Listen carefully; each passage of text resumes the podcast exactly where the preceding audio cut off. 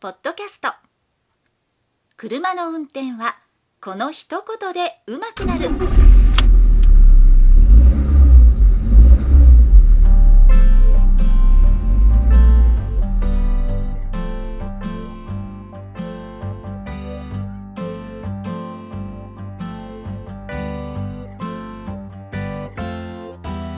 この番組は車の運転に悩めるあなたを応援します。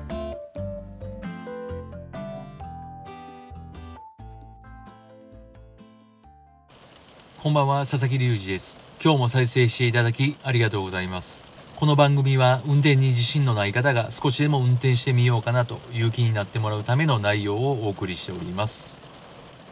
今日は珍しく朝から晩まで雨が降っているんですけどたまにはこの雨の音の中でお話しするのもいいかなと思います。この雨の音プラス私の声でとても眠たくなる感じがすると思いますけど睡眠学習じゃないんですけどもそういったリラックス効果でぜひ聞いていただけたらなと思います。私自身も自分でこれを編集していると深夜というのもあってすごい眠たくなってきます。まあ、自分の声だからっていうのもあるかもしれないんですけど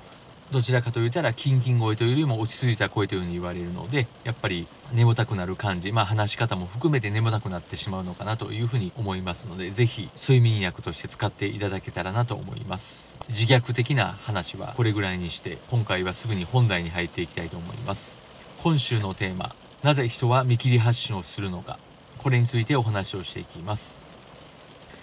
見切り発信というのは信号が青になることを予測して、まあ、予測といいますか見越して青になる前に発信をしていくこと。これを見切り発信と言います。でこの見切り発信というのは当然まあ良くないことですよとしないようにしましょうということで言うんですけどもその青になるというふうな予測というのはあっていいと思うんですね。今から青になるから心のスイッチじゃないんですけどもそれを入れて安全運転のスイッチを入れてで青になったら左右の確認左右から車来ないかまたは周囲の状況を見て安全であれば発進するという風なスイッチを入れるという意味ではまあ、見切り発信、まあ、心の見切り発信じゃないんですけどもそういったことはいいことやと思います。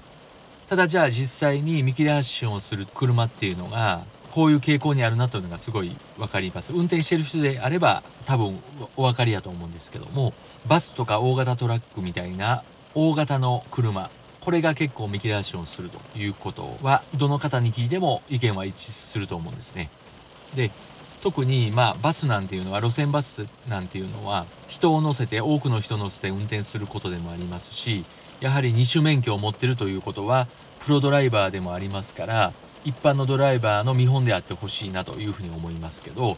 それでもですねここ、まあ、神戸市神戸の市バスの方は全員が全員とは言わないんですけども見切り発信をする方が結構多いなというふうに思います。でここで一つですね見切り発信というのはまあ良くないことというのは言われてますけどもじゃあそれが違反であるかどうかっていうのはまた別の話で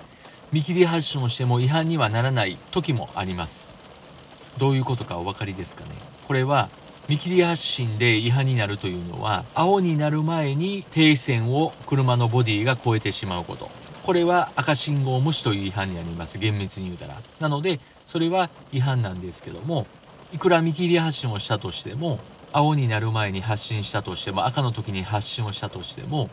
赤の間は停止線を越えていない。で停止線越える時には信号が青になっていた。この場合は違反ではないわけです。青信号になってますから。なので発進の操作は早くしても青になってから線を出るということであればそれは違反にはならないので捕まらないんですけども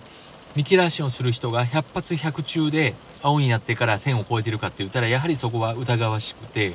多少の差は出てくると思いますから必ず100回のうち何回かはもしくは多くは人によっては100回のうち半数以上が赤のうちに出ていると線を越えてしまっているというふうなことやと思います。で見切り発進をする人は何でかなというふうに考えるとまず大型の車路線バスも含めて大きい車が多いんですけども加速に時間がかかるということなんですね。加速に時間がかかるということは我々のような一般のドライバーが乗ってるような乗用車の加速とは違うわけです。やっぱり加速が遅い。どうしてももっさりと動いていくと。いうことになりますからそういった車に特に後続車に迷惑をかけないように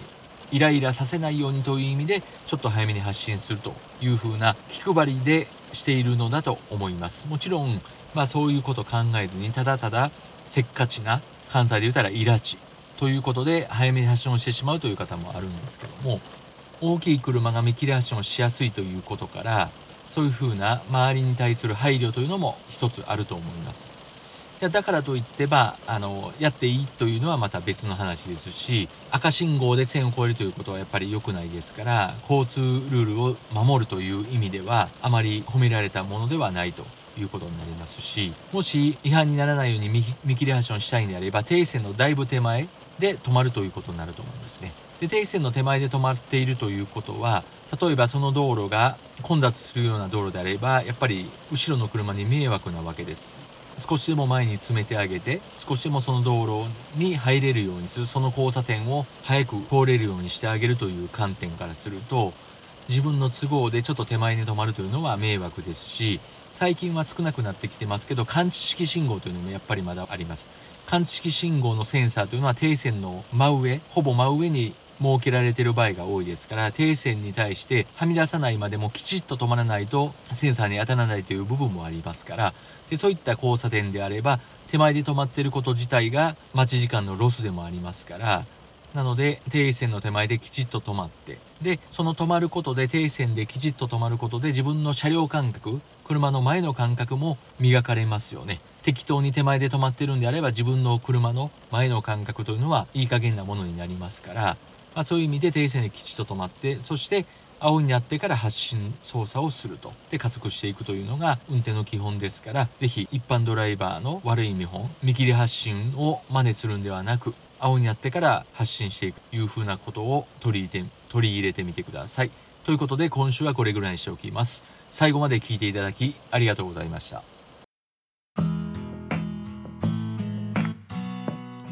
本日の番組はいかがでしたか？この番組ではあなたからのご意見ご感想ご質問をお待ちしております。メールアドレスは rysasa.gmail.com ry の y はワイシャツの y それではまた次回をお楽しみに。